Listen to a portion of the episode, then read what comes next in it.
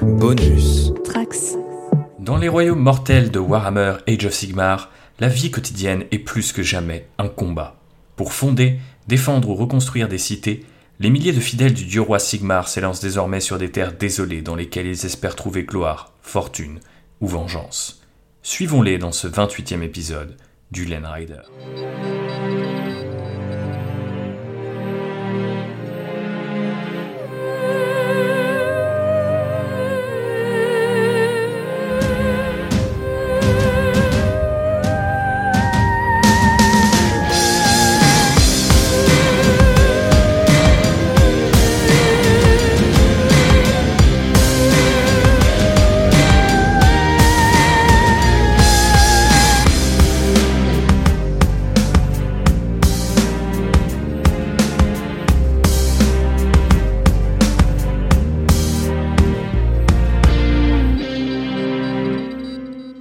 Bonjour à toutes et à tous, bienvenue dans ce nouvel épisode. Voilà bien longtemps que nous n'avions pas consacré une émission à Warhammer Age of Sigmar, je m'en excuse, mais je dois dire que j'avais quand même les yeux rivés sur cette gamme qu'on appelle les cités de Sigmar depuis un moment déjà, d'autant qu'elle va nous permettre, vous allez le voir, de faire apparaître pas mal de contradictions qui sont assez intéressantes.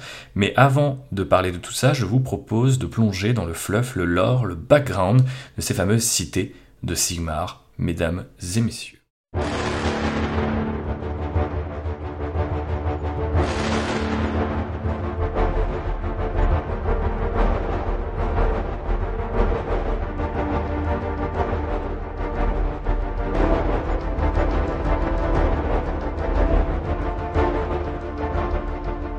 Petit rappel pour commencer, les royaumes mortels des jeux Sigmar euh, ne sont pas vraiment une fantaisie, euh, un papa un peu classique.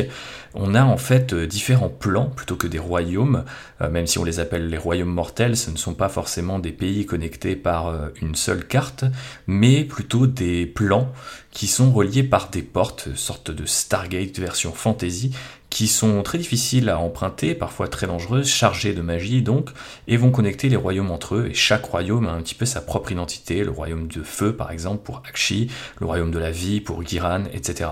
Donc effectivement, on vit dans des royaumes où personne n'est vraiment à l'abri, en dehors peut-être du royaume d'Azir, où règne du coup euh, Sigmar lui-même, le dieu roi, euh, le leader en fait euh, des hommes, pour le dire assez simplement. Alors, les Cities of Sigmar, ou les cités franches, les cités de Sigmar, elles ont plusieurs noms, euh, sont tout simplement en fait des avant-postes, des têtes de pont de l'autorité euh, sigmarite qui sont placées dans les différents royaumes mortels on peut en citer plusieurs exemples, peut-être euh, la cité la plus connue est Hammerhall, mais il y a aussi Hallowheart ou encore Merveille d'eau grise.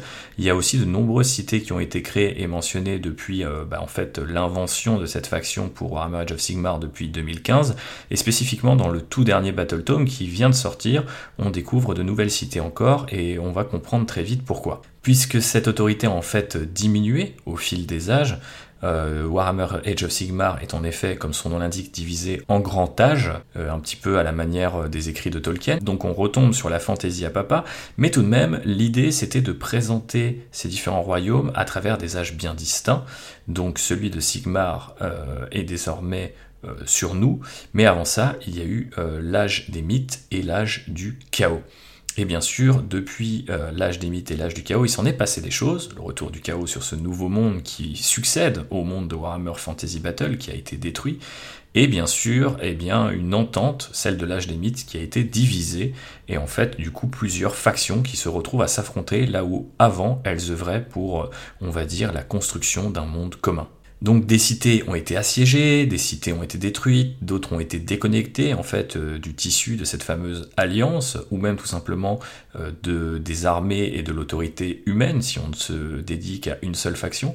C'est pourquoi du coup Sigmar a décidé euh, de relancer assez récemment en fait dans le lore de Jeff Sigmar des croisades qu'on appelle du coup en anglais les Dawnbringer Crusades, mais en français on appelle ça les croisades Éophore, donc Éophore pour l'idée de ramener peut-être un peu de soleil, un peu de lumière celle d'Azir, le royaume de la lumière, sur euh, les différents euh, royaumes.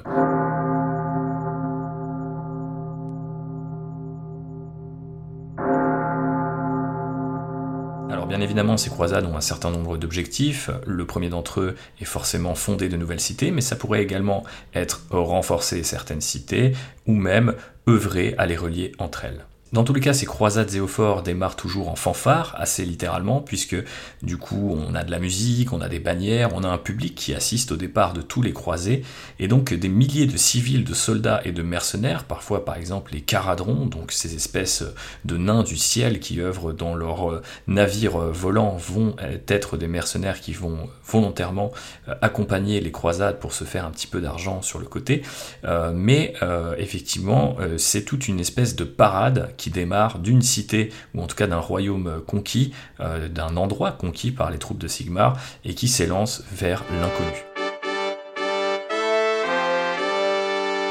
Tout ça, bien entendu, va attirer l'attention de nombreux ennemis, puisqu'il y a là l'occasion de mettre la main sur un butin, de tester sa force, ou tout simplement d'enrayer une future invasion. Mais cette idée d'invasion, euh, elle peut aussi se retrouver chez de potentiels alliés, qui pourraient voir d'un mauvais œil ces fameuses troupes arriver sur leur territoire et potentiellement s'y installer.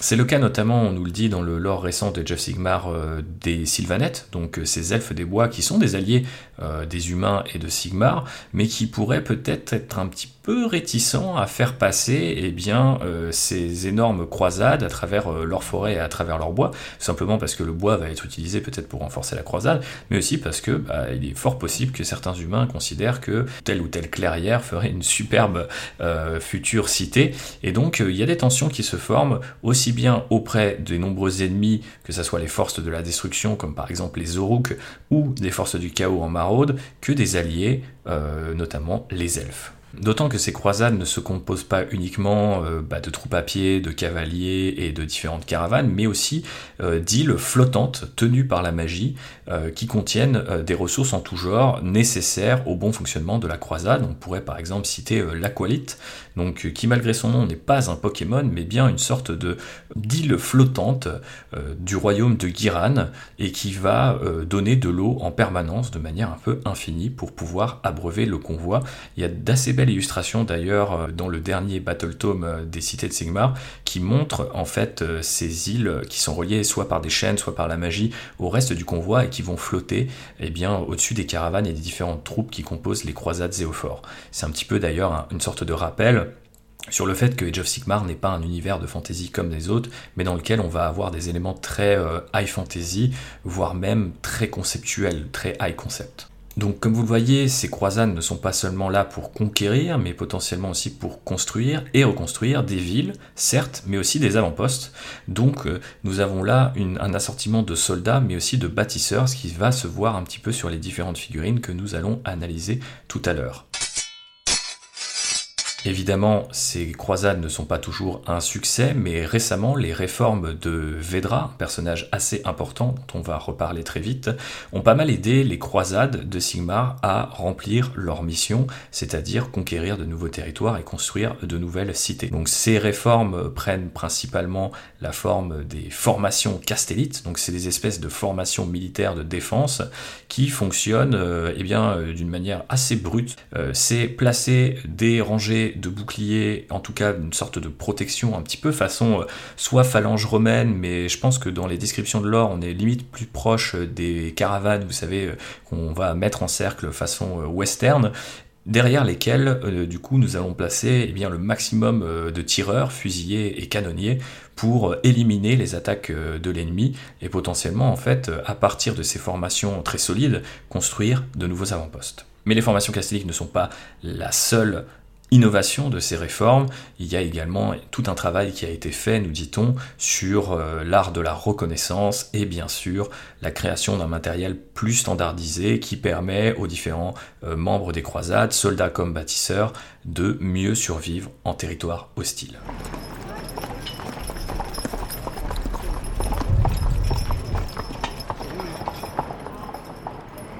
Puisque nous parlions des différents membres de ces croisades, parlons de ce qui les réunit toutes et tous. Donc effectivement, femmes et hommes, jeunes et vieux, pauvres et riches, c'est la pièce de Malleus, ou simplement le Malleus, qui est porté par tous les membres de la croisade.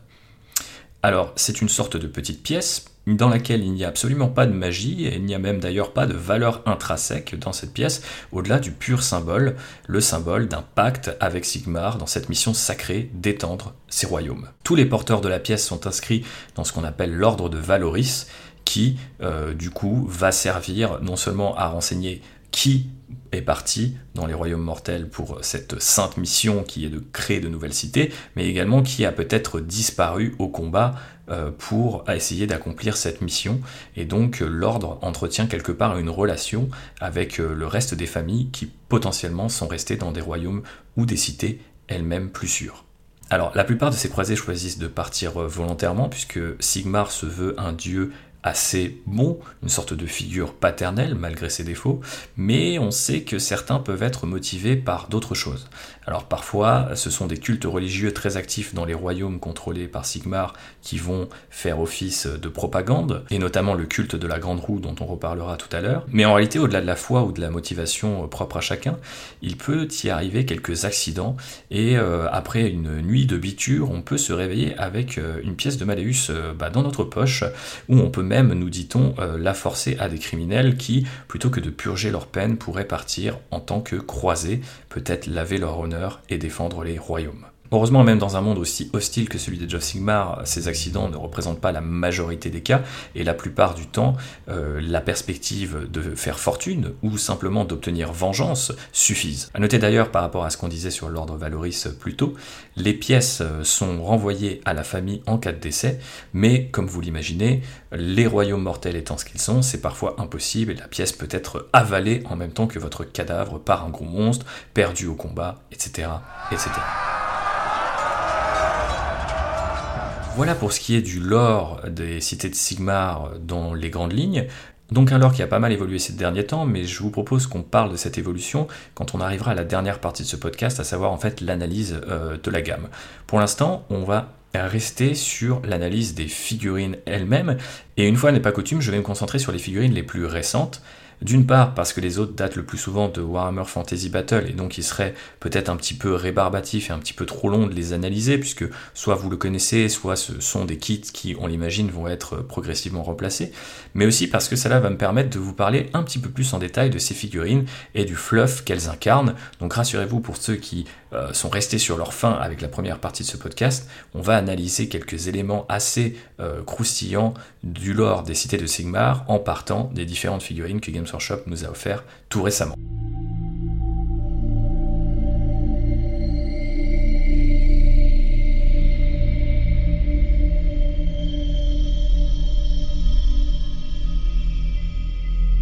Et à tout seigneur, tout honneur, comme dit un certain youtubeur wargamer, commençons cette analyse de figurines par Talia Verda, la lionne de la ride, à savoir la grande pièce de cette nouvelle gamme citée euh, de Sigmar.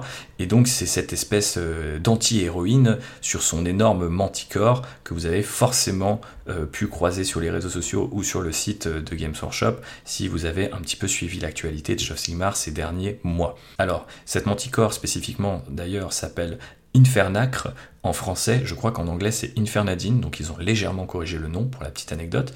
Euh, mais revenons plutôt sur euh, sa cavalière, donc Talia Verda, qui euh, vient de la partie Akshi d'Amerol.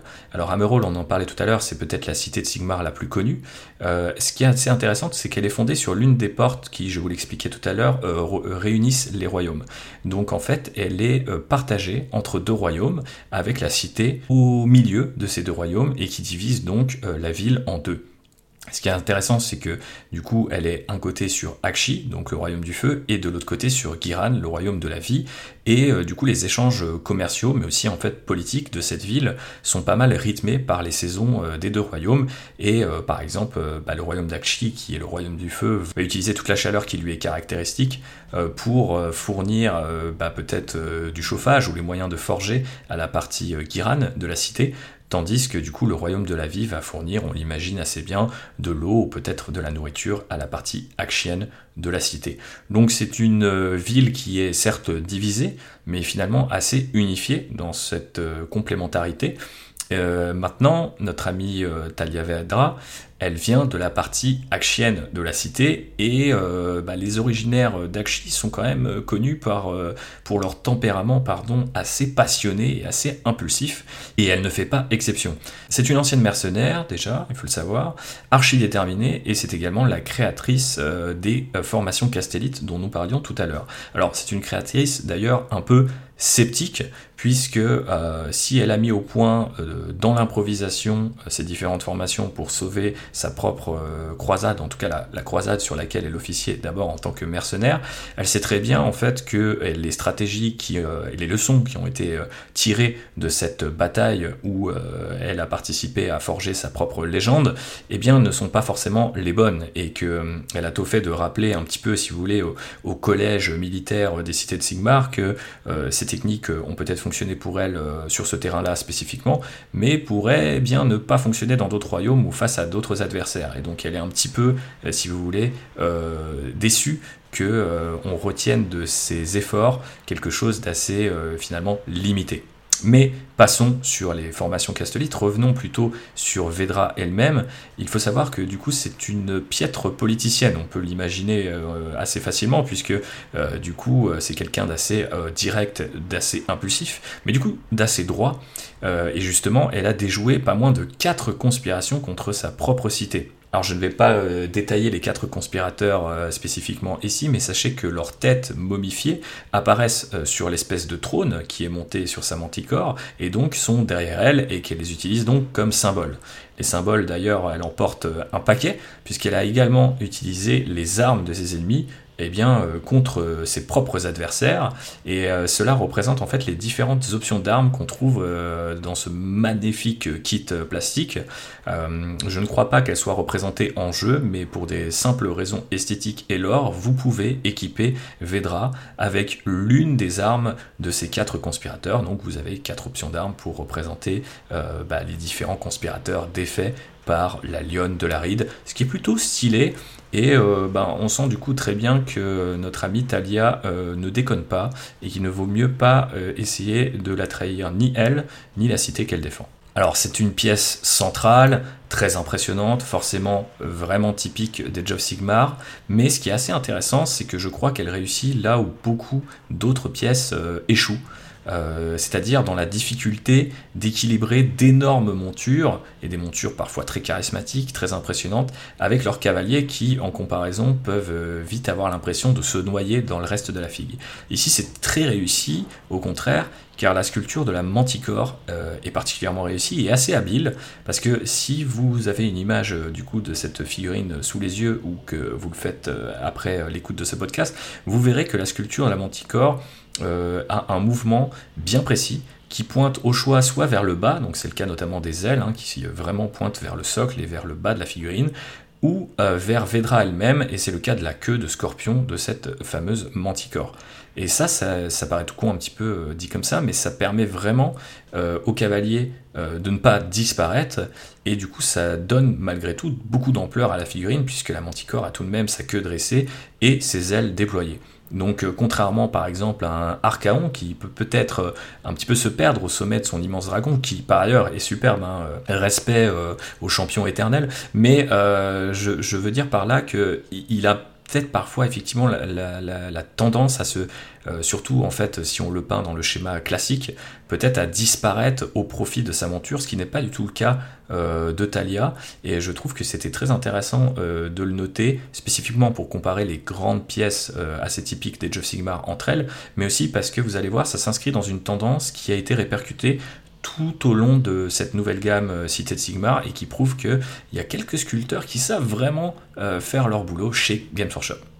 Je pourrais par exemple citer euh, eh bien, les dragons des Jeff Sigmar sortis pour les Stormcast Eternals, les éternels de l'orage, en début de troisième édition, si je ne dis pas de bêtises, qui par exemple n'avait pas de cavalier, euh, ce qui permettait effectivement bah, euh, d'avoir des sculptures bien précises sur les dragons, leur donner beaucoup de personnalité, ce qui était d'ailleurs l'objectif, hein, puisque d'un point de vue lore, ces dragons-là ont une personnalité propre, sont des créatures qui vont euh, parler, s'exprimer à part entière, sont pas simplement des animaux, mais vraiment des créatures magiques d'autorité, presque en fait quasi divines.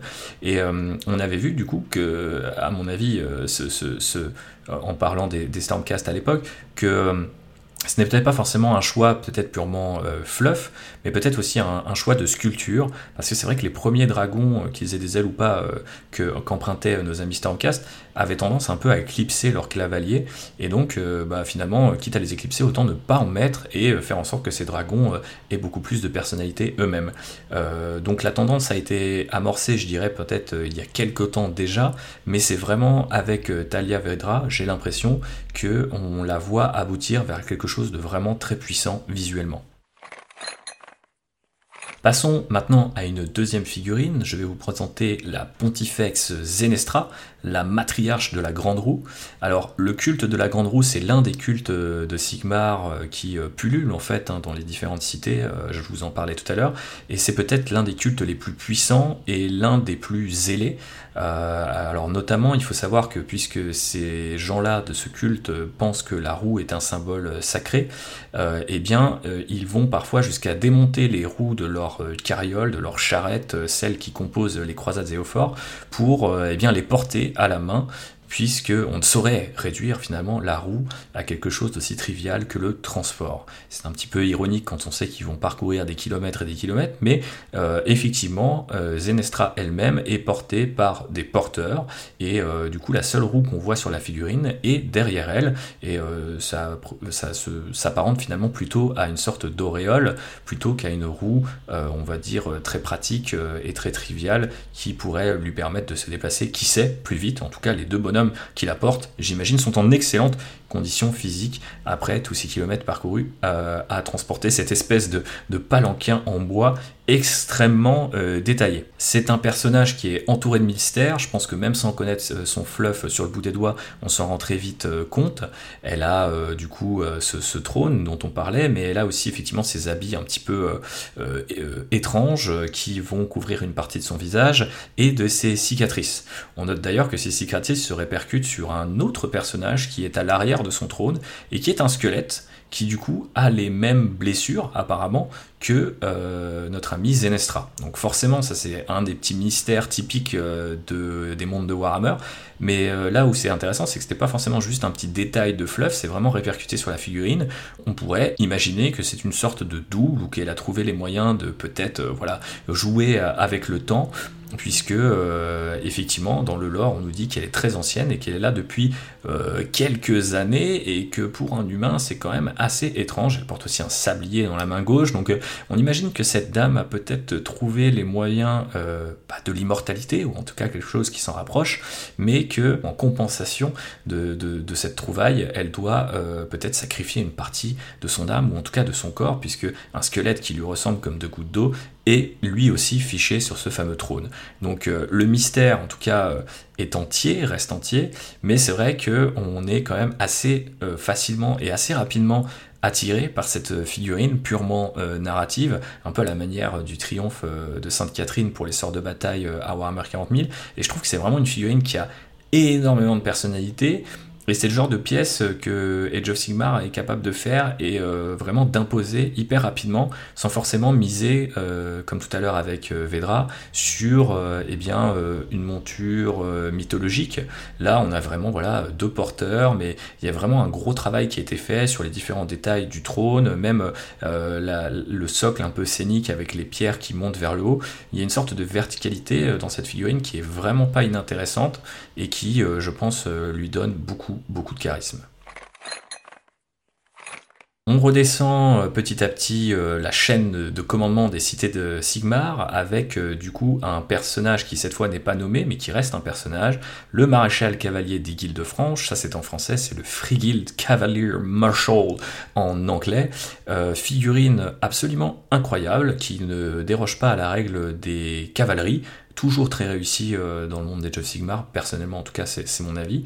Euh, vraiment euh, c'est une superbe pièce et elle a quelque chose de très spécial je crois, c'est qu'elle est beaucoup moins héroïque qu'à l'accoutumée, notamment pour une figurine on va dire assez importante de héros, de commandants. Et ça, ça me fait vraiment, vraiment euh, tiquer, mais dans le bon sens du terme, ça m'a vraiment interrogé en préparant ce podcast. Et là, on voit encore une fois, comme avec Vedra, que la figurine est pointée vers le bas, notamment grâce à un socle scénique et des petites briques qui, euh, bah, en fait, euh, voilà, pousse le cheval à descendre un petit peu, on a l'impression euh, de son socle, mais mine de rien, euh, il n'y a pas que ça, il y a aussi l'épée qui pointe vers le bas, il y a les bannières et la cape qui flottent au vent, certes, mais dans une direction qui, encore une fois, euh, bah, pointe plutôt vers le socle plutôt que vers les cieux, et c'est très inhabituel pour des figurines Warhammer qui, souvent, bah voilà, on, a en tête ce Space Marine avec l'épée levée vers le ciel, on a ces figurines qui chargent le pistolet dans les airs ou la grenade à la main, Là, c'est pas du tout le cas. On a, vraiment euh, une figurine qui se rapproche limite plus d'un, tableau. Elle a l'air assez immobile, euh, cette figurine, mais dans le bon sens du terme. Je sais que j'utilise pas mal de termes qui pourraient peut-être ne pas vous donner envie, mais je la trouve assez extraordinaire euh, de ce côté-là, parce que, eh ben, elle est vraiment unique en son genre et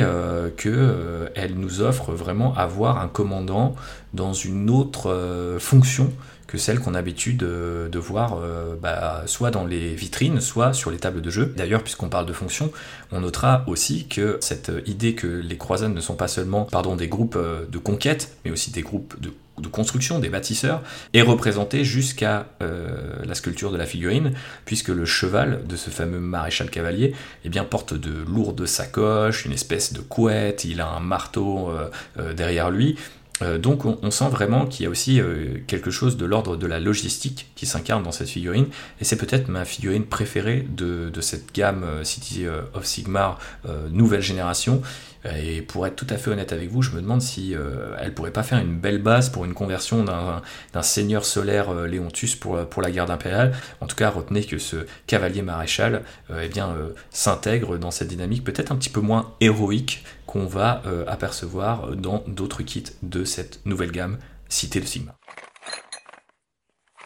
Poursuivons avec euh, les héros de cette gamme avec un duo, euh, donc le maréchal des Guildes franches et son estafette reliquaire, assez intéressant comme kit puisque c'est un kit avec deux petites figurines qui du coup nous permet d'assembler des personnages non nommés mais avec quelques options donc casse-counon, marteau, épée, pistolet. On a quelques variantes d'assemblage qui sont plutôt bien senties et qui euh, changent suffisamment eh euh, l'identité de ces différents commandants pour euh, que vous puissiez peut-être en acheter un ou deux sans forcément assembler deux fois la même figurine. Moi j'ai énormément de sympathie hein, pour ces kits de personnages non nommés avec option qui me renvoient forcément au, capitaine Space Marine en plastique, le premier qui avait toutes, toutes ces petites options. Il y avait la même chose hein, pour l'Empire à Warhammer Fantasy Battle c'est très sympa de revoir euh, bah, un kit euh, à peu près équivalent à Age of Sigmar et effectivement Là aussi, on voit une nouvelle fois ce côté logistique parce que bah, il a un marteau. Alors certes, s'appelle Warhammer, c'est sans doute un marteau de guerre, mais on peut imaginer qu'il sert autant à détruire qu'à bâtir, ce qui serait plutôt sympa. Et effectivement, on a euh, un kit qui globalement représente assez bien cette nouvelle gamme, tout en étant plutôt réminiscent de ce qu'on pouvait trouver dans l'empire de Warhammer Fantasy Battle. Je poursuis avec euh, le kit de corps de commandement des guildes franches, le Free Guild Command Corps, euh, une unité qui déborde simplement de personnalité, euh, pour moi, peut-être l'un des mélanges les plus réussis entre Warhammer Fantasy Battle qu'on a mentionné par deux fois et Age of Sigmar. Euh, et pourquoi? Alors parce que il y a énormément en fait euh, de figurines dans ce kit. Hein. Il y a quand même six, personnages qui, je pense, ont un niveau de détail et une personnalité qui n'a rien à envier à des personnages nommés. Mais on voit bien que eh ces personnages euh, finalement ne viennent pas exactement du même mood, de la même esthétique. Alors commençons peut-être avec ce qui est peut-être le plus, proche de ce qu'on avait l'habitude de voir. On a un porte-bannière et on a une espèce de garde du corps, une sorte de chevalier avec euh, une tête de loup, euh, plutôt très bien protégé par cette lourde armure et qui porte une hache à deux mains. Bon, ça, ça nous renvoie forcément aux guerriers de l'Empire, mais on voit des choses peut-être un peu plus originales comme euh, cette espèce d'espionne euh, cagoulée. Bien sûr, ce médecin de la peste qui, euh, du coup, va avoir ce masque en forme de bec, des gants, une, scie de, chirurgien et plein de petits détails assez gore. en tout cas, on, imagine que quand ce monsieur vient vous aider, c'est pas forcément pour vous faire que du bien. Il y a effectivement quelque chose d'assez malsain dans cette figurine qui, qui nous rappelle peut-être plus à de la dark fantasy. Et puis après, on revient finalement à de la high fantasy assez typique des of Sigmar, avec une sorte de, on va dire, de, sorcier, euh, accompagné d'un petit squelette qui, joue du pipeau, littéralement. Il a un petit instrument de musique, il est euh, assis sur euh, une sorte de tronc d'arbre, sur une branche, et puis alors que ce prêtre ou ce sorcier bien utilise l'encens contenu dans son encensoir, on imagine que le squelette peut-être voilà va guérir les âmes des morts ou les guider vers l'au-delà, ou peut-être les inciter à revenir dans le corps d'un blessé alors que le chirurgien s'occupe d'eux. Il y a vraiment euh, une personnalité de ouf en fait euh, dans, ce, dans cette figurine double. C'est assez rare d'ailleurs d'avoir deux personnages sur le même socle, mais là c'est vraiment le cas. Et puis euh, bah, le côté high fantasy continue avec le petit Gargolian ou Gargolian, je ne sais jamais vraiment comment on prononce. c'est ces créatures qui sont disséminées à travers toute la gamme des cités de Sigmar qu'on analyse aujourd'hui. Vous allez voir qu'il y a plein de, de bestioles euh, plus ou moins euh, fantastiques, qui rappellent un petit peu celles qu'on peut trouver sur des manuscrits euh, du Moyen Âge ou des choses comme ça. Donc des petits dragons, des petits gargouilles, mais aussi des personnages un peu plus bizarres, genre juste une tête avec des petites chaussures, on a je crois une coquille d'escargot qui a des petites jambes. Voilà, en fait on ne sait pas exactement ce que sont ces créatures. Il y a une interview de Phil Kelly qui, si je dis pas de bêtises, est un peu le lead writer pour tout ce qui est background et, lore sur Age of Sigmar, qui explique qu'en fait ce sont des créatures qui seraient peut-être nés des royaumes mortels eux-mêmes et qui euh, bah, accompagnent les croisades et au fort euh, dans leur quête et dans leur voyage, tout simplement parce qu'ils euh, seraient un petit peu l'énergie némésis du chaos, on va dire une sorte de, soubresaut de vie qui déteste en fait le, chaos qui forcément vient la, vient la déranger, la bousculer et la détruire. Et donc on imagine que bah, tous nos croisés euh, partent au combat ou euh, en tout cas au, travail accompagnés euh, de ces différentes créatures c'est marrant d'avoir ajouté euh, là aussi du coup une petite touche euh, un peu conceptuelle euh, dans à travers toute cette gamme et spécifiquement dans ce kit de corps de commandement où là pour le coup on a une sorte de petit de petit dragonnet quoi. Donc on est complètement dans la fantaisie classique. Il y a une espèce de couronne en guise de collier il me rappelle beaucoup ce qu'on pouvait voir effectivement sur bah, de, des bannières ou même des tapisseries historiques. Et je trouve que du coup ce, kit est absolument magnifique me donne très envie de bah, de le peindre hein, tout simplement et euh, d'imaginer peut-être des, variantes en fait de ce kit en fonction de, bah, de, quel royaume seraient partis euh, les cités de Sigmar, parce que voilà, on imagine que ce petit squelette, euh, il vient peut-être du royaume de Shaish, le royaume de la mort, et on voit du coup que Sigmar fait quand même usage bah, de toutes les magies on continue avec un avant-dernier personnage, c'est le forge-guerre Alchimite ou le Alchemite Warforger. Donc ça c'est un personnage euh, non nommé. Cette fois c'est un seul socle, une seule figurine, un bonhomme assez musclé, un forgeron qui porte un gros tabac euh, de cuir, hein, qui est visiblement au combat. Et on parlait de la magie des royaumes, bah, lui maîtrise la, magie de Shamon, le royaume du, métal. Et euh, donc il a une espèce de chaudron gravé de runes et euh, bah, du coup, euh, il est en train, euh, il, est, il, est, au charbon, le mec, il bosse. Et du coup, là aussi, cette figurine représente, je trouve, assez bien la synthèse des deux, univers, Warhammer Fantasy Battle d'un côté, hein, parce qu'on sait forcément que l'Empire, il y avait tout ce côté, voilà, machine de guerre, chevalier, artisanat, voire même début d'industrie, hein, avec les tanks à vapeur et puis un certain nombre d'armures ou de canons. Donc, je pense qu'effectivement, ces forges-guerres sont, sont, assez importants pour les cités de Sigmar. Mais le côté runique, la silhouette euh, globale de la figurine, et notamment de son casque, qui, est peut-être un peu plus fantasque, nous rappelle plutôt Age of Sigmar. Donc euh, effectivement, bonne synthèse, beaucoup de personnalité encore euh, une fois, et bah, une, petite fille comme ça qui n'a l'air de rien, mais je pense peut amener beaucoup de charisme à une formation venue des cités de Sigmar. Je ne comprends pas forcément pourquoi il n'est pas avec le reste euh, bah, de l'état-major qu'on décrivait tout à l'heure. Mais c'est assez intéressant parce que on imagine qu'il annonce peut-être euh, d'autres euh, héros avec des rôles plus spécifiques qui pourraient être, inspirés bah, par d'autres unités des cités de Sigmar. forcément, là, c'est un forgeron qui, je pense, est très utile aux fusiliers et aux canonniers dont on parlait tout à l'heure. Mais on pourrait imaginer peut-être, voilà, je sais pas, des magiciens qui utilisent la magie de Giran pour, je sais pas, éclaircir l'ombre des forêts, pour euh, servir la reconnaissance euh, des euh, croisades zéophores, etc., etc. On termine, je crois, avec un dernier personnage. Alors, c'est le fusil major sur Ogor d'Affu, le Ogor Warhulk. très très intéressant. Alors unité complètement improbable, là aussi typique des mondes de Warhammer, mais vraiment sur leur côté un petit peu, eh bien, débile, on va le dire, mais débile avec un grand D, un débile qui fait plaisir. il incarne quelque chose d'assez unique euh, dans la gamme, c'est bah, la rencontre des races. Hein. Euh, les cités de Sigmar, à l'origine, c'est pas forcément des cités humaines, et euh, bah, les elfes, les nains et les humains peuvent y collaborer. Et on a assez peu d'unités qui représentent ça dans ces nouvelles figurines, mais il y a le bon fusil major sur Ogre d'affût, et ça, ça fait plaisir.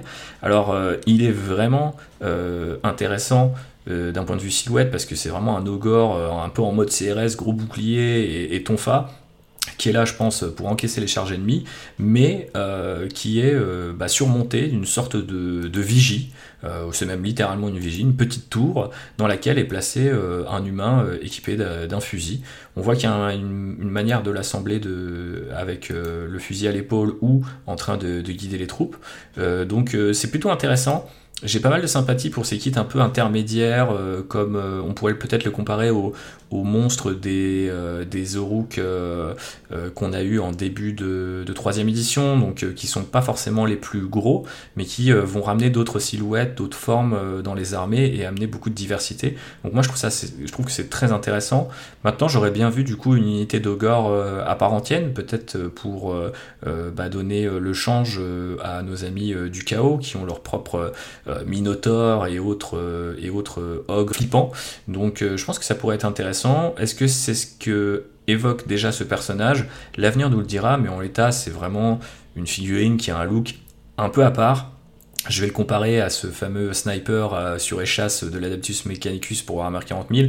Je pense que c'est le genre d'unité, ça passe ou ça casse selon les goûts de chacun.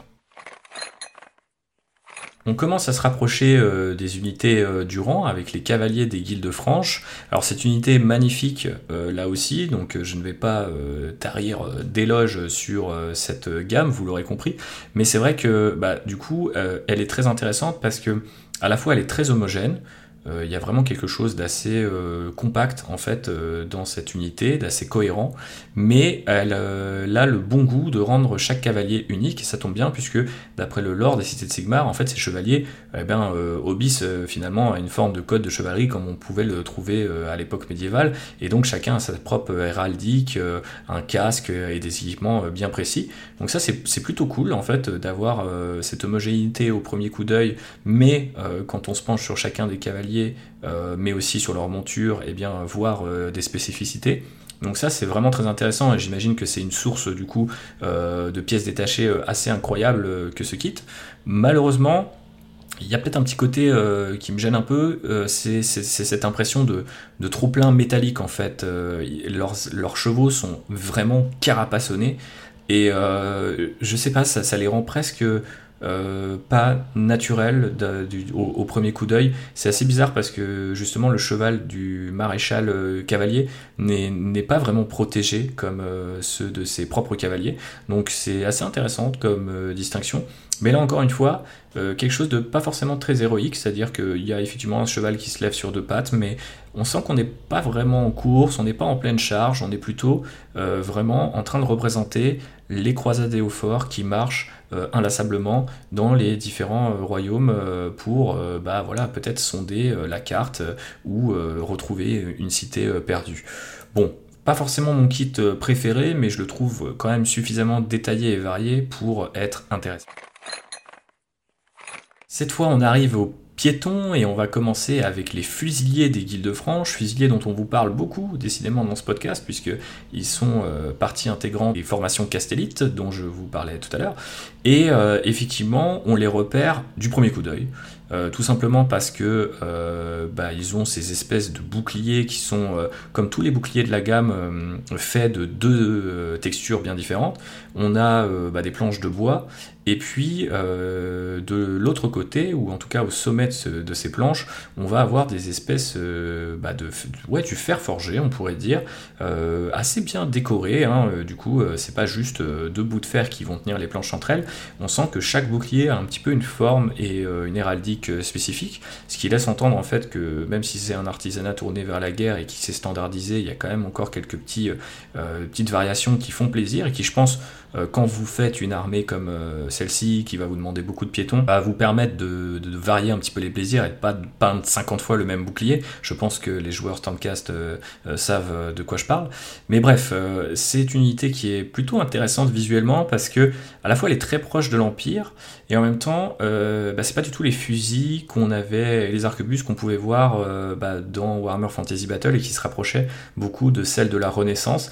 Là, on a des espèces de petits canons à main euh, et, le combo avec les boucliers rappelle autant des unités peut-être chinoises ou ou japonaises euh, à l'époque médiévale, euh, et peut-être un peu moins des unités européennes. Il y a un mélange qui, je trouve, est assez intéressant. Euh, j'ai honnêtement du mal à dire si ce kit est compliqué à assembler et à peindre parce que avoir un bouclier à quelques centimètres bah, de son porteur, ça paraît assez compliqué en fait de manœuvrer le pinceau entre les deux. Donc c'est une unité qui me fait peur hein, de ce point de vue-là, mais qui en tout cas je trouve a, vraiment un, super charme et je pense qu'elle mérite des points bonus pour ce pauvre homme euh, qui lui ne porte ni bouclier ni fusilier, mais les munitions euh, de l'unité et qu'on imagine courir euh, entre les différentes unités pour bah, les, les ravitailler. Ça, c'est le genre de petits détails un peu logistiques qui sont chers à mon cœur de, garde impériale et qui, je trouve, ramènent beaucoup de personnalité à ce kit spécifiquement. Après, on pourrait aussi bah, mentionner les torches et les bannières qui qu'on voit sur ces différents boucliers, qui, bah, encore une fois, prennent un peu la même direction euh, que euh, les bannières et ou la cape euh, du maréchal cavalier. Donc il y a une unité esthétique qui commence à se dégager, qui est vraiment vraiment très forte.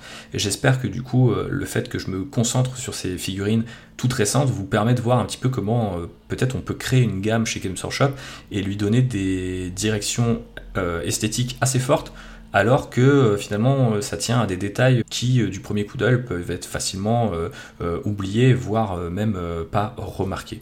Donc voilà pour nos fusiliers qui, à mon avis, sont une unité qui ne va pas être facile à peindre, mais qu'on va voir sur les tables de jeu parce qu'elle me semble représenter à merveille les nouveaux archétypes de ces cités de Sigmar dépoussiérées que Games Workshop nous a offert récemment. On passe au home fair des guildes franches, donc ça c'est la version on va dire plutôt corps à corps de l'unité de base pour les cités de Sigmar. Unité qui, euh, quand elle a été révélée, ne m'a pas fait grand effet, je dois bien vous l'avouer, mais euh, je la trouve avec le recul finalement très belle. Euh, à la fois parce que euh, du coup elle est plutôt euh, esthétique. Premier coup d'œil, il y a une unité avec voilà les boucliers, les casques et les différentes armes qui se, qui se répondent assez bien. Mais en même temps, on a une diversité dans les poses, ce qui typiquement manquait beaucoup à Warhammer Fantasy Battle, où on avait des socles carrés, on devait faire des régiments qui, qui voilà, pointaient tous dans une même direction. Donc je trouve que c'est un kit qui, qui fonctionne plutôt bien. Peut-être qu'il ne m'a pas fait grande impression aussi parce qu'il euh, n'avait pas des poses euh, trop héroïques, peut-être plus le domaine euh, bah, des, des, Stormcast ou de, figurines plus, imposantes. On voit malgré tout que Games Workshop s'est posé pas mal de questions avec ce kit.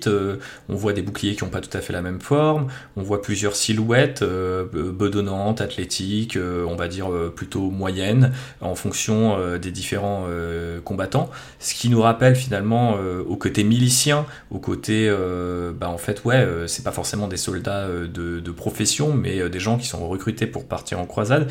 Et ça, je trouve que ça fonctionne assez bien. Et en même temps, euh, bah, voilà, le côté dépareillé peut aussi plutôt indiquer, à l'inverse des miliciens, bah, des vétérans qui auraient peut-être bien spécialisé leur équipement en fonction des différentes croisades auxquelles ils ont participé. là aussi, une unité qui, je pense, demande pas mal de soins, parce que vous avez quand même beaucoup de textures, vous avez les, guêtres, les bottes, les vêtements, euh, l'armure, les côtes de mailles, au-dessus de l'armure vous avez une espèce de, redingote, euh, donc euh, on, peut je pense s'en tirer avec une couleur et, les métaux, mais c'est un peu comme les figurines du Cult Gene Stealer, des unités de base qui sont composées de plein de textures différentes, et ça ça vous demande forcément beaucoup d'attention, et encore plus si vous voulez par exemple travailler le, métaux et le bois des boucliers, comme on le mentionnait précédemment. Donc voilà, attention au, potentiellement au travail que ça demande pour ceux qui voudraient se lancer. Maintenant, j'imagine qu'avec le temps, il y a beaucoup de peintres un peu plus expérimentés, un peu plus doués que moi, qui trouveront des moyens bah, de contourner un petit peu les problèmes que ce genre de kit demande. Mais en tout cas, c'est hum, une unité qui, finalement, avec le recul, me parle beaucoup et que j'aimerais bien peut-être un jour avoir en, main. Je sais qu'il y a pas mal de gens qui font des, encore une fois, des, régiments de la garde impériale euh, de mondes euh, féodaux, médiévaux, qu'on peut trouver à 40 000. Ça peut être assez intéressant pour amener euh, bah, effectivement une garde impériale comme les autres sur table. Et puis de manière générale, Age of Sigmar, si ces unités-là ne vous plaisent pas, je pense que vous pouvez facilement aller chercher des vieux kits de Fantasy Battle, y compris certains qui sont plus dans le Battle Tome, comme tout ce qui est euh, anciennement Elfe Sylvain, et puis euh, les jouer en, home fair de, des guildes de franche, euh, ça me paraît plutôt faisable, et même assez stylé pour représenter bah, des cités qui ne sont peut-être pas uniquement composées d'êtres humains. On arrive à l'avant-dernière unité de cette euh, nouvelle vague, c'est le grand canon sous de fer, le de Great Cannon, euh, qui remplace bien évidemment les nombreux kits d'artillerie qui étaient typiques de l'Empire Warhammer Fantasy Battle. Alors moi j'aime beaucoup l'unité visuelle euh, que ce kit amène entre lui et les fusiliers, parce qu'on retrouve les mêmes boucliers à planche et à fer forgé, mais cette fois un bouclier du coup amovible en trois parties, donc on comprend que ça peut être facilement transporté puis déployé sur le champ de bataille, ça c'est plutôt très très cool. Euh, j'aime aussi beaucoup les servants euh, de cette unité d'artillerie qui vraiment euh, déborde de personnalité. On en a une qui paraît plutôt faire assez bien son métier, elle a un compas euh, dans les mains et une sorte de chronomètre euh, aussi à la, ceinture, différents outils, prête peut-être à calculer l'angle de tir, pendant que l'autre bah, a l'air de saouler la gueule, hein, on va pas se mentir, il y a des tonneaux à ses pieds, il a une petite gourde en main, et il y a ce petit côté bedonnant qui ramène aussi, qui nous ramène à cette fantaisie un peu plus euh, comment dirais-je, franchouillarde, comme on, euh, et, un peu.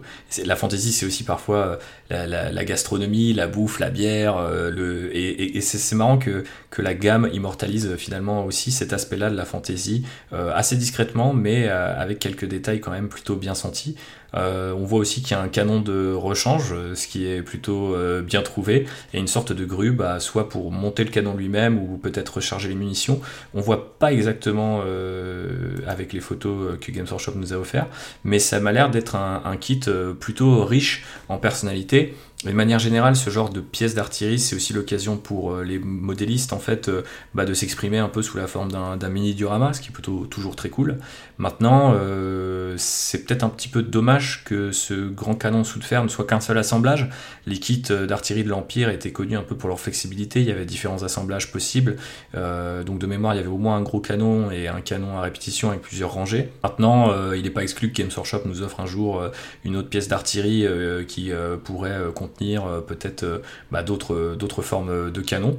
Donc euh, voilà, est-ce qu'elle nous laisse un peu sur la fin? Je ne sais pas, je trouve qu'elle a quand même vraiment une bonne gueule cette, cette unité-là, mais l'avenir nous dira si Games Workshop osera finalement multiplier les pièces d'artillerie et emmener cette faction vers vraiment un gameplay plus tir.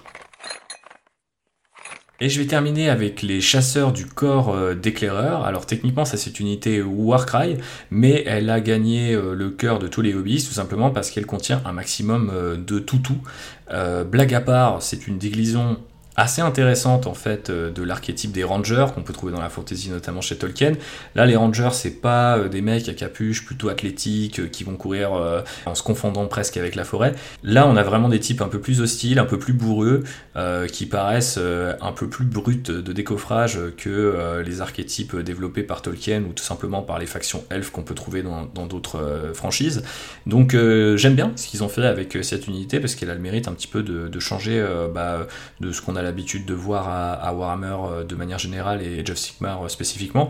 Après, c'est souvent le cas des unités Warcry qui sont liées à une faction spécifique de Age of Sigmar, elles euh, se permettent des choses que le jeu principal ne se permettrait pas. Donc c'est pas vraiment étonnant, mais ça nous prouve encore une fois que Warcry est un super jeu. Donc rien que pour ça, il fallait qu'on en place une pour les fameux chasseurs du corps d'éclaireur.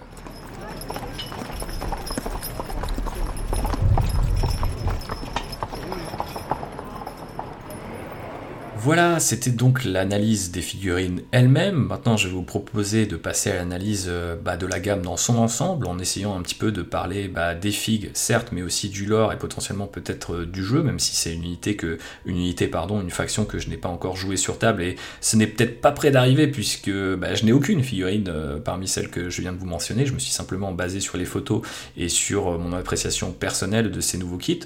Mais parlons un petit peu euh, de ce qui a changé pour les cités euh, de Sigmar. Et une nouvelle fois, puisque je suis tout seul, bah, plutôt que de débattre, je vais vous simplement proposer de discuter de la gamme autour d'un certain nombre de, points, de points clés. Et euh, bah, vous me direz en commentaire de ce podcast et puis par la suite ce que vous en pensez de ces différents points clés. Et comme ça, on pourra avoir finalement, bah, en fait, entre nous, une conversation quant à l'intérêt et l'évolution de cette gamme. Mon premier point, c'était euh, un certain retour au vieux monde euh, de Warhammer Fantasy euh, Battle. Alors c'est quelque chose que je voulais déjà aborder quand j'avais la chance d'avoir JB à, mes côtés. Donc je crois qu'on l'a déjà mentionné plusieurs fois, qu'on voulait vous faire peut-être un, épisode là-dessus. En tout cas, je vais en parler déjà maintenant. Je ne sais pas si ça mériterait un épisode entier, mais c'est vrai que cette gamme Cité de Sigmar, eh bien, euh, elle incarne tout particulièrement un retour vers bah, des archétypes qui sont plutôt ceux de Warhammer Fantasy Battle. Alors, c'est pas forcément propre aux cités de Sigmar, parce que on voit par exemple que les Soul Blight ramènent énormément d'unités et d'éléments esthétiques euh, et du vocabulaire visuel euh, des contes vampires de Warhammer Fantasy Battle. On pourrait aussi parler du retour des Saurus également. Donc, ce n'est pas forcément typique des cités de Sigmar, mais c'est peut-être la gamme qui l'incarne le mieux, ce retour à une fantaisie euh, peut-être un peu plus euh, euh, proche de celle du premier finalement monde de Warhammer. ça s'incarne à travers notamment bah, des couleurs. On voit que le rouge est vraiment très présent dans cette nouvelle gamme Cité de Sigmar. Ce qui est assez intéressant du coup, c'est que on nous dit euh, dans le lore qu'on est passé du bleu et du doré, qui étaient les couleurs des Stormcast et qui étaient les couleurs en fait d'Amerol, au rouge et au noir parce que euh, tout ça a été apporté par euh, les réformes de Verda qui elle vient du côté Akshi d'Amerol. Et en fait, du coup, il y a des couleurs pour Amerol côté Giran et du côté Akshien. c'est assez intéressant de le voir comme ça. Je pense que c'est aussi une justification de l'or qui a été amenée pour permettre aux hobbyistes de, s'ils le veulent, continuer de peindre leur cité de Sigmar plutôt aux couleurs des Stormcast et donc en fait les ancrer peut-être dans les deux premières éditions plutôt que dans cette nouvelle édition. Mais c'est assez intéressant de remarquer que du coup, il y a potentiellement des unités militaires dans le monde de Age of Sigmar qui ne partagent pas du tout le même uniforme simplement parce que la gamme a évolué esthétiquement. On en parlait dans notre dernier épisode avec les tyrannides qui euh, d'une édition à l'autre ont souvent changé de couleur. Mais là c'est le cas pour euh, les cités de Sigmar qui n'avaient pas forcément un schéma de couleur préétabli, mais c'est vrai qu'on voyait quand même pas mal d'unités et notamment des vieilles unités de Fantasy Battle qui avaient été peints en bleu et en doré en hommage euh, du coup à la première représentation de la cité d'Amerol. Maintenant on le voit aussi à travers des archétypes. Du coup, il y a l'artillerie qui est très présente, les fusiliers, et euh, bah forcément, tout ça nous rappelle euh, joyeusement au monde de Warhammer Fantasy euh, Battle. Alors certes, on a listé quelques détails plus typiques d'Age of Sigmar, mais on dirait qu'ils sont toujours un peu minoritaires, comme si les développeurs ou les concepteurs se forçaient peut-être un petit peu à les mettre c'est le cas du coup sur les figurines avec euh, ces espèces de petites euh, bestioles dont je vous parlais tout à l'heure, mais peut-être aussi le coup des îles volantes. Euh, voilà, il y a des représentations avec notamment l'animation qu'on peut trouver sur la plateforme Warhammer Plus, où on voit des cités de Sigmar qui partent, bah voilà, conquérir les royaumes et qui sont finalement une sorte de convoi ou de croisade médiévale assez typique jusqu'à ce que apparaissent dans le ciel ces îles flottantes. Alors, je ne parle pas du dessert, mais bien de d'îles qui, qui volent. Et c'est vrai que c'est un petit peu étrange comment tout ça est amené. On n'arrive jamais vraiment à savoir si c'est euh, finalement euh, une sorte de dernier soubresaut, un espèce de, une espèce de résistance, ou si c'est euh, la caution Edge of Sigmar pour éviter de confondre ces figurines-là avec les figurines de Warhammer Fantasy Battle. Alors, est-ce que finalement ces petites cautions suffisent? Combien de temps ça va continuer? Est-ce que c'est une perfusion, le temps qu'on évolue complètement et qu'on se retourne finalement, euh, euh, qu'on fasse une sorte de gros virage à 180 degrés, je ne sais pas encore, je pense que l'avenir nous le dira, peut-être l'arrivée d'une quatrième édition l'été prochain va peut-être enfoncer le, clou dans le cercueil, mais ce qui est certain, c'est que euh, on est dans quelque chose de très différent de ce qu'on a pu connaître avec le début des Job Sigmar, pas seulement esthétiquement ou même en termes bah, de modélisme, mais aussi en termes de thématique et de Parce que typiquement, les débuts de of Sigmar nous, nous, montrent une fantasy quand même beaucoup moins grimdark, un peu plus absolutiste, sur le côté, voilà, les Stormcast sont les gentils, euh, il y a une alliance entre les races, on est sur quelque chose d'un peu plus positif en fait, j'ai l'impression. Et là, on revient avec les croisades d'Eofor avec des thèmes finalement assez lourds, parce que là, c'est qu'est-ce qu'évoquent en fait ces croisés? C'est la colonisation, c'est l'idée d'aller dans les royaumes, voilà, couper des arbres, créer des cités, potentiellement se mettre à dos euh, euh, bah, de potentiels alliés. Donc euh, c'est quelque chose d'assez lourd. On, revoit aussi la religion, mettre son grain de sel là-dedans. Donc on n'est plus du tout dans quelque chose d'assez, on va dire, bah, un peu plus solaire comme on pouvait l'avoir dans les débuts de Jeff Sigmar. Est-ce que c'est mieux, est-ce que c'est moins bien? Bah, Je vous laisserai me le dire. Visiblement, si Games Workshop le fait, c'est que je pense qu'ils sont peut-être plus à l'aise avec cette fantaisie-là, un, et que deux, elle est aussi plus populaire. Mais l'avenir nous dira jusque où ils iront. Maintenant, est-ce que c'est un problème en soi? Bah pas vraiment en fait, tous les univers de Warhammer euh, évoluent au fil des éditions, euh, quitte à se contredire, donc c'est finalement pas étonnant que Warhammer Age of Sigmar euh, ait commencé de manière très solaire et revienne très vite à une forme de noirceur. Maintenant, c'est vrai que bah, il le fait peut-être plus vite que on ne l'a jamais, jamais vu avant, et que quelque part c'est assez surprenant. Mais c'est aussi peut-être une sorte de clin d'œil accidentel hein, potentiellement aux, différents âges d'Age of Sigmar. Parce que en fait euh, même si le jeu s'est toujours appelé comme ça le, monde d'Age of Sigmar n'est pas le monde de l'âge des mythes ni même de l'âge euh, du chaos. Donc euh, c'est peut-être finalement une gamme celle des cités qui euh, incarne le mieux cette transition vers euh, une sorte, euh, voilà, il fut un temps, les races étaient, on va dire, unies contre le chaos, elles œuvraient à la reconstruction du monde, et puis maintenant, eh ben, voilà, les siècles ont passé, les inimitiés ont grandi, les alliances se sont arrêtées, et donc chacun campe chez soi avec bah, finalement toutes les dérives qu'on peut connaître à toute cette faction.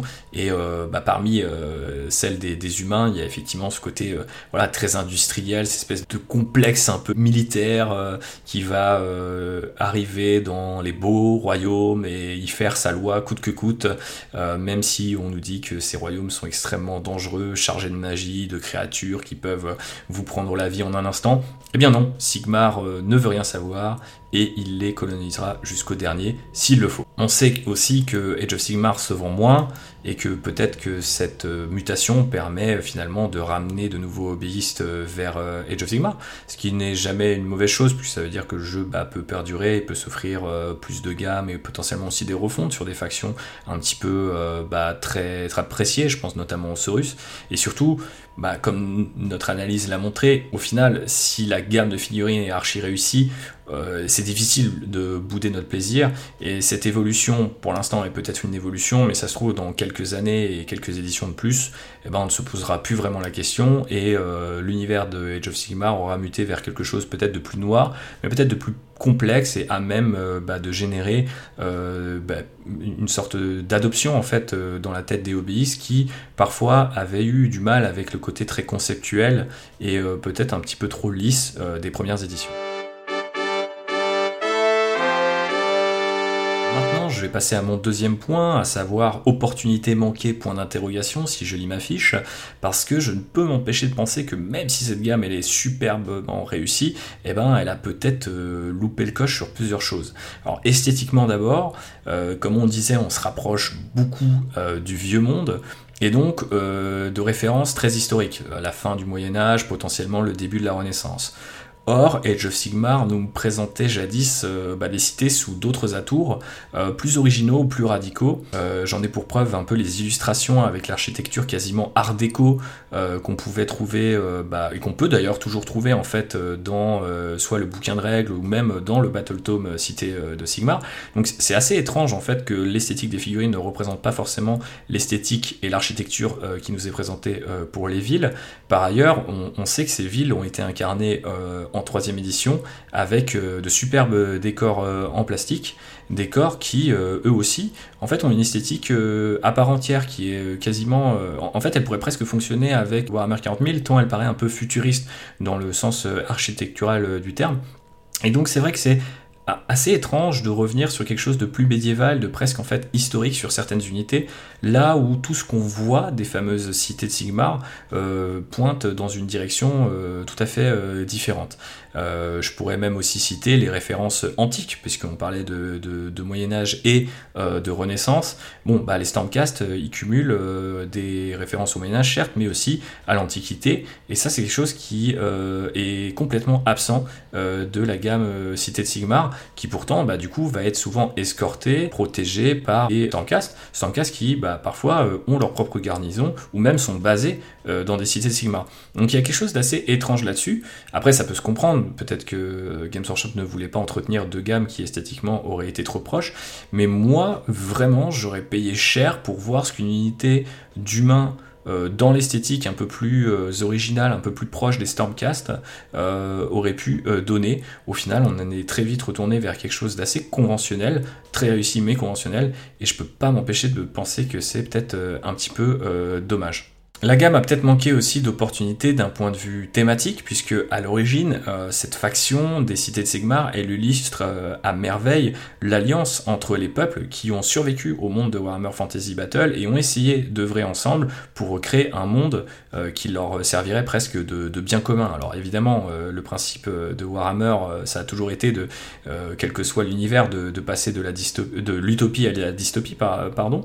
Mais c'est vrai que on avait là un Battle Tome qui permettait de recycler plusieurs euh, gammes de Warhammer Fantasy Battle qui euh, peu à peu bah, en fait disparaissaient du monde des of Sigmar, mais euh, on sait que c'était aussi quelque part quelque chose d'unique et que ça offrait une opportunité aux joueurs de jouer des armées qui bah, nous permettaient de, de, mixer les factions, les espèces, euh, les races entre elles, et ça c'est quand même quelque chose euh, d'assez unique. Alors on peut comprendre pourquoi euh, Games Workshop, au, fil des années, se débarrasse petit à petit des références venues de Warhammer Fantasy Battle, mais ce que je ne comprends pas, c'est à ce moment-là pourquoi ne pas avoir créé la première faction multirace d'Age of Sigmar?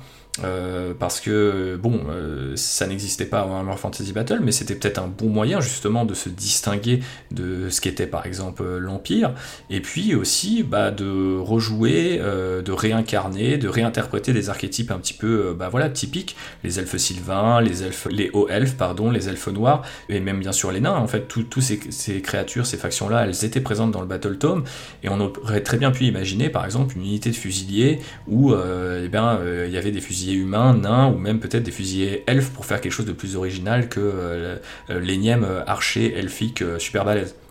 Mais ça n'a pas vraiment été fait. Alors la question est de savoir vraiment pourquoi. Bon, euh, on imagine que c'est peut-être un peu plus compliqué d'avoir euh, des moules où on a différentes euh, silhouettes, mais le contre-exemple à ça c'est Warcry, hein, où on voit des unités où il peut avoir parfois bah, des guerriers du chaos humain, mais aussi un homme bête et un nain et un ogre, etc. Et je trouve que justement c'est ce qui amène beaucoup de saveur à Warcry, mais peut-être que c'est aussi la chasse gardée de ce jeu-là et que Games Workshop ne veut pas trop que les jeux se ressemblent aussi en termes de kit pour éviter peut-être qu'il y ait trop de compatibilité ou même qu'ils soient confondus entre eux. Donc euh, ça, c'est potentiellement une, voire deux euh, pistes euh, d'explication.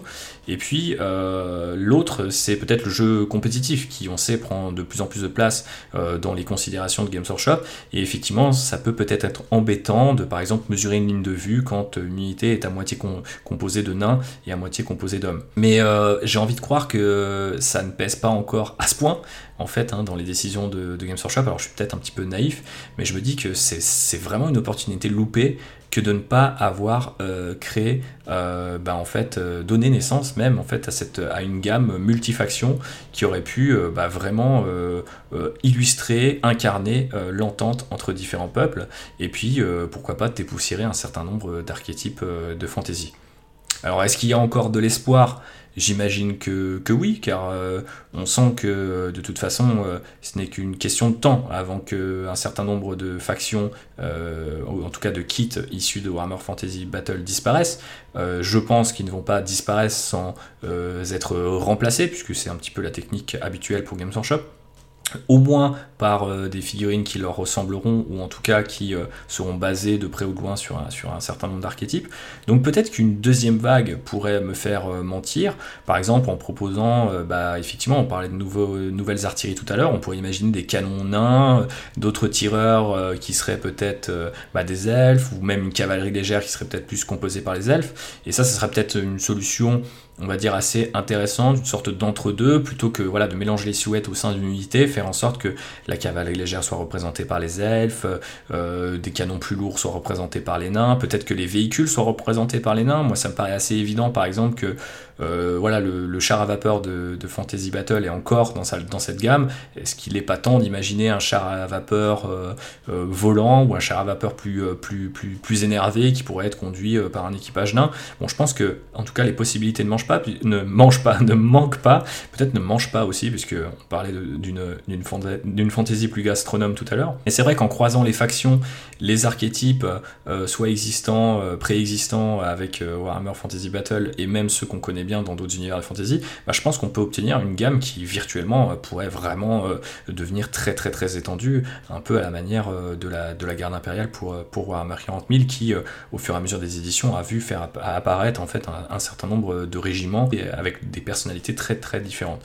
Donc l'avenir nous dira jusqu'où on va, mais attention, la, possibilité inverse subsiste. Hein.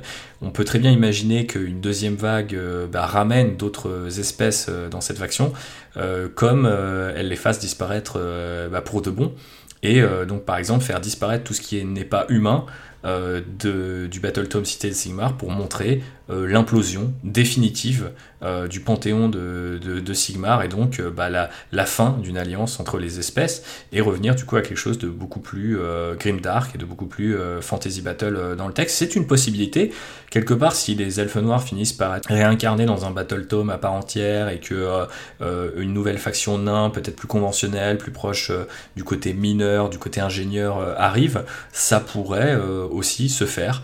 Mais là, je pense que c'est le succès de cette gamme et euh, un petit peu aussi euh, bah, euh, l'évolution du monde des of Sigmar d'un point de vue lore qui va un petit peu dicter dans quel sens ira Games Workshop. Après maintenant si une deuxième vague est déjà prévue à l'heure où on enregistre ce podcast, moi personnellement je n'ai pas l'information, mais on peut imaginer du coup que Games Workshop s'est déjà décidé et dites-nous du coup dans quel sens vous aimeriez qu'il se décide? Plutôt vers le côté multifaction ou soit euh, eh bien, vers une faction beaucoup plus humaine, mais euh, qui, je pense, impliquerait forcément que les elfes noirs, par exemple, aient une sorte de réincarnation à Age of Sigmar en devenant bah, euh, les Umbranettes, je crois qu'on pourrait les appeler, l'inverse des Luminettes. donc effectivement, bah, les elfes qui peupleraient le monde de le royaume des ombres, que je crois on appelle Ulgu.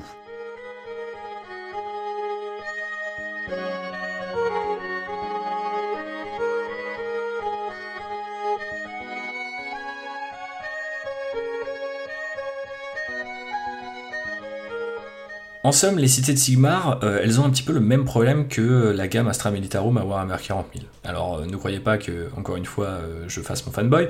je m'explique, c'est une gamme, dans les deux cas, qui est unique, mais à qui on charge de représenter une multitude.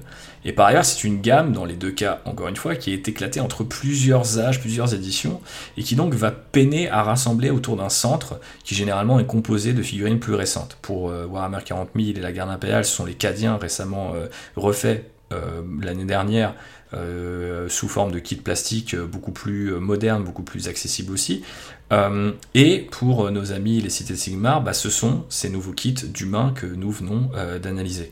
L'avenir nous dira donc où iront les cités, qui en soi, bah, franchement, je pense qu'on l'aura compris et qu'on sera, à mon avis, tous d'accord, euh, font partie des, meilleures figurines des Jeff Sigmar, tout en étant profondément décevantes en fait euh, par rapport à la promesse initiale euh, de cet univers, notamment d'un point de vue background. C'est paradoxal donc, mais ce qui est paradoxal est très Warhammer, et donc en ce sens, les cités de Sigmar ont déjà trouvé leur place dans ce qui est le deuxième jeu de Games.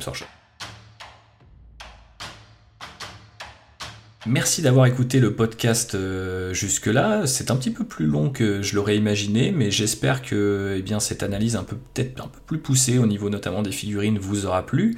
Euh, et puisqu'on parle des figurines elles-mêmes, terminons avec un petit peu de hobby, puisque j'ai euh, l'honneur de vous annoncer que j'ai enfin terminé les décors dont je vous parle depuis maintenant deux podcasts. Ça fait plaisir, j'ai hâte de jouer des tables euh, sur des tables pardon, euh, entièrement euh, peintes, avec une armée elle aussi entièrement peinte.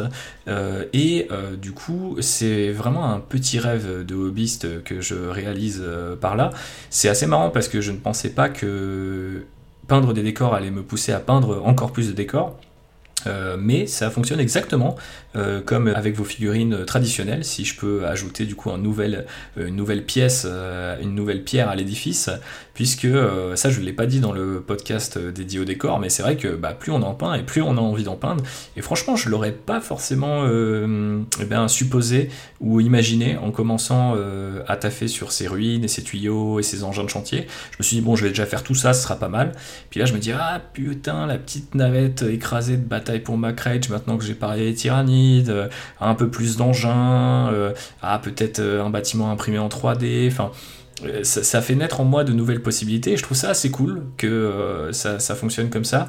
Donc, si je peux une nouvelle fois vous encourager à peindre vos décors, dites-vous bien aussi que ça permet de créer une rotation entre vos différents projets hobby et que bah, là aussi vous allez découvrir un une nouvelle facette un peu intarissable euh, de, de, ce hobby génial qui est le nôtre, euh, l'envie euh, voilà, de, rendre votre table vraiment hyper belle. J'ai regardé aussi du côté des battle mats, de toutes les petites pierres que vous savez, vous pouvez mettre au pied des décors pour rendre encore la, présence des bâtiments plus immersive.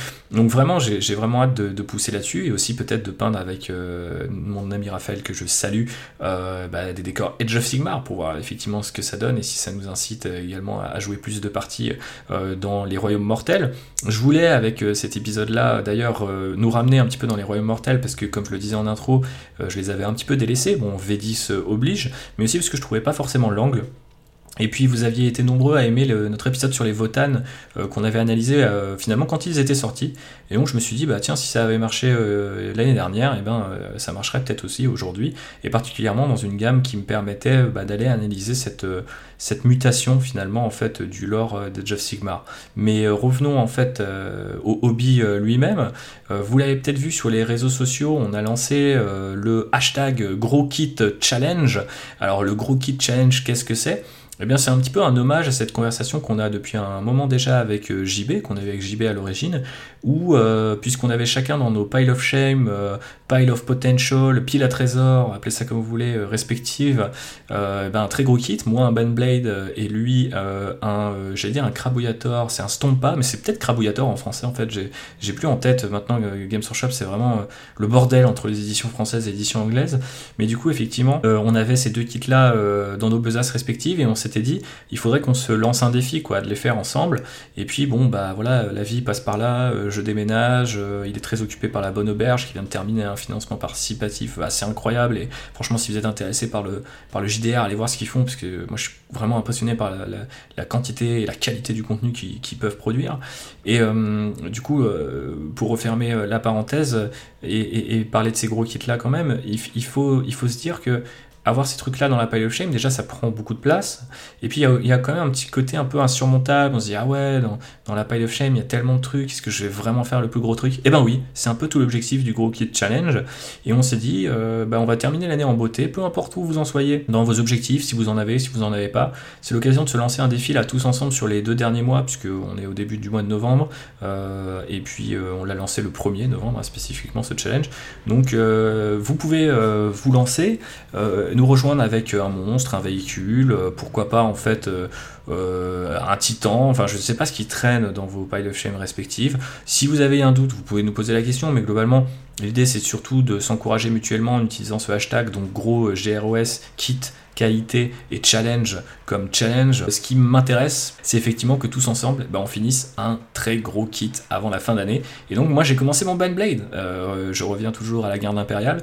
Euh, je vous avoue que ça me met un petit peu euh, à mal les plans que j'avais pour ma fin d'année, mais je me suis dit, ça serait tellement beau, voilà, de, finalement d'être fidèle à notre parole et à cette petite vanne, ce petit, c'était c'était une vanne à la base, c'est devenu un défi depuis. Maintenant c'est un vrai challenge. Donc là on sent qu'on est devenu des adultes et des gens sérieux. Et donc je vous propose de nous rejoindre entre gens sérieux sur ces deux prochains mois, avec euh, à la clé eh ben, euh, bah, pas grand chose. Hein. Je dois vous avouer que, à part euh, le confort de savoir que vous ne serez pas seul et la possibilité bah, peut-être d'avoir des conseils, de, créer une espèce d'émulation autour de ça et autour de ce hashtag, il n'y a pas grand chose. Si ce n'est que, vu qu'on commence généralement toutes nos années par faire un bilan hobby de l'année précédente, eh ben, je, prendrai vos différents efforts sous le coude et puis je les analyserai euh, alors peut-être en live, euh, je, ne sais pas, euh, sinon en podcast.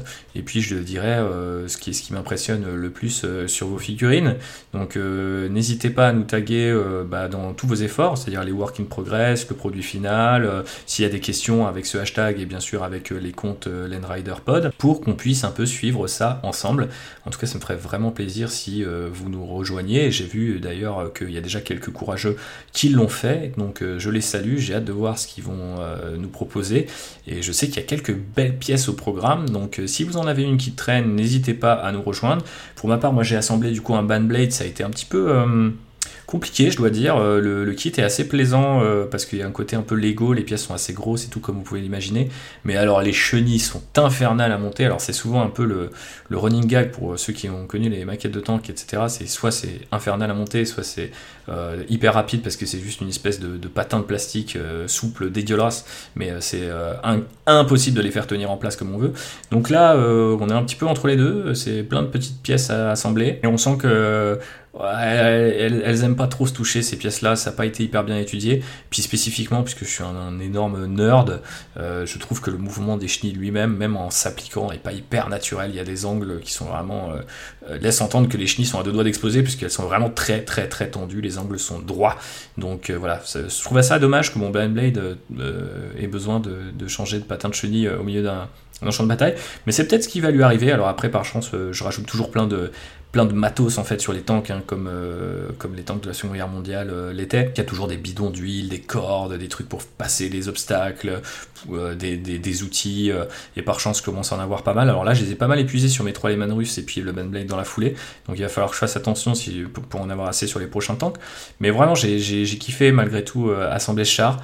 J'ai pas trop hésité sur la variante. Je me disais peut-être au départ Stormlord parce que historiquement j'ai toujours beaucoup aimé le, le Stormlord, le côté transport gigantesque. Euh, et puis euh, je fais un régiment d'infanterie mécanisée, techniquement, d'après mon propre lore dont je vous parlais euh, il y a quelques épisodes de cela. Donc je me suis dit, ah, ça pourrait avoir du sens. Et je crois que j'avais été aussi un petit peu motivé, incité par une ligne euh, dans le codex V9, comme quoi l'inspiration peut venir euh, de partout, même quand le codex est obsolète, où il disait effectivement que les régiments d'infanterie mécanisée avaient parfois des super lourds intégrés euh, à leur hiérarchie, parce que bah, c'était les Stormlords, quoi, ça permettait de transporter 40 gardes impériaux au combat d'un coup. ce qui est quand même plutôt une perspective assez réjouissante, je dois le dire. Mais j'avoue que par rapport à Dawn of War 1 et 2, par rapport au look assez iconique du Bandblade, ce côté super lourd, la quantité de tourelles assez astronomique, j'avais vraiment envie de, commencer par, la base, et peut-être que si j'en fais un deuxième un jour, euh, ça sera un Stormlord ou un Shadow Sword. J'aime bien aussi le côté euh, chasseur de chars immense, là, je trouve qu'il a vraiment une silhouette de, balade. Euh, comme toujours, on se dit quand on fait un gros kit comme ça, c'est bon, un, ça suffira, puis en fait, ça nous donne des idées, ce hobby est un véritable poison. Mais ça, si vous m'écoutez et si vous m'avez écouté jusque-là, vous le savez déjà. Donc je vais abréger et je vais vous remercier d'avoir écouté euh, ce qui est pas loin d'une heure et demie euh, de podcast. Je suis assez content de moi de l'avoir fait comme ça euh, sur cette faction. J'espère que ça vous plaira. J'en profite pour vous remercier toutes et tous vous qui m'avez fait beaucoup de retours suite à mes questions sur euh, la baisse d'audience, euh, la qualité peut-être du son, la qualité du contenu, etc. J'ai l'impression que bah, vous étiez quand même tous chauds pour que ça continue et que potentiellement ça continue dans des directions assez inattendues. Et donc bah, je vous fais un petit teaser là pour terminer. après deux podcasts finalement assez conventionnels présentation des tyrannides puis des cités de Sigmar. Le prochain codex, il sera très... codex, le prochain codex carrément. Ça y est, le mec fait des rumeurs dans ses podcasts. Non, non. Le prochain épisode sera très cher à mon cœur et très spécifique, très personnel, mais un peu la manière de celui qu'on a fait sur le fluff. J'ai du mal à dire combien de temps il durera par contre. J'ai encore un petit peu de recherche à faire sur celui-là, mais j'espère que le rythme vous satisfait. Et donc, euh, encore une fois, si vous avez apprécié ce podcast ou vous appréciez Rider de manière générale, suivez-nous sur les réseaux sociaux, repartagez cet épisode, euh, parlez-en autour de vous, dans vos clubs, dans vos associations, dans vos boutiques, euh, et bah, participez au Gros Kit Challenge, c'est aussi un moyen de nous mettre en avant. Et puis, si vous voulez aller plus loin, bah, mon livre Warhammer 40 000 dans les méandres de Warhammer 40 000, pardon, Sculpter la guerre toujours disponible chez Ford Edition. Donc euh, si vous débarquez et que vous n'avez pas suivi, eh bien sachez que c'est euh, une analyse euh, finalement assez proche de ce qu'on vient de faire là spécifiquement sur les cités de Sigmar, sauf que bah, c'est pas sur le monde des of Sigmar, c'est sur le monde de Warhammer 40 000, son l'évolution de 87, la première édition à nos jours, figurines, lore, tout y passe. Faites-vous plaisir, ça me ferait en tout cas moi très chaud au cœur de pouvoir compter sur votre soutien. À l'approche des fêtes, pourquoi pas, peut-être que c'est un beau cadeau à glisser sous le sapin.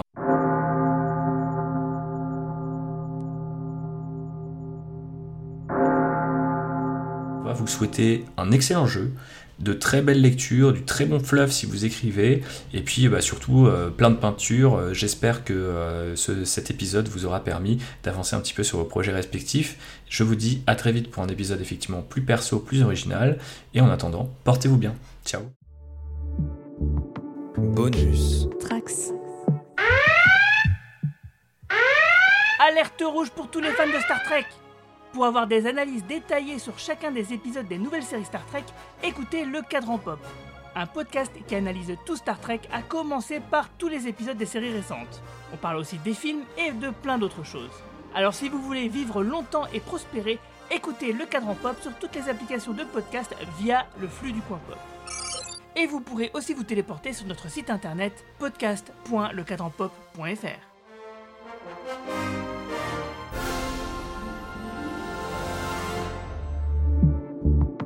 Bonus. Trax.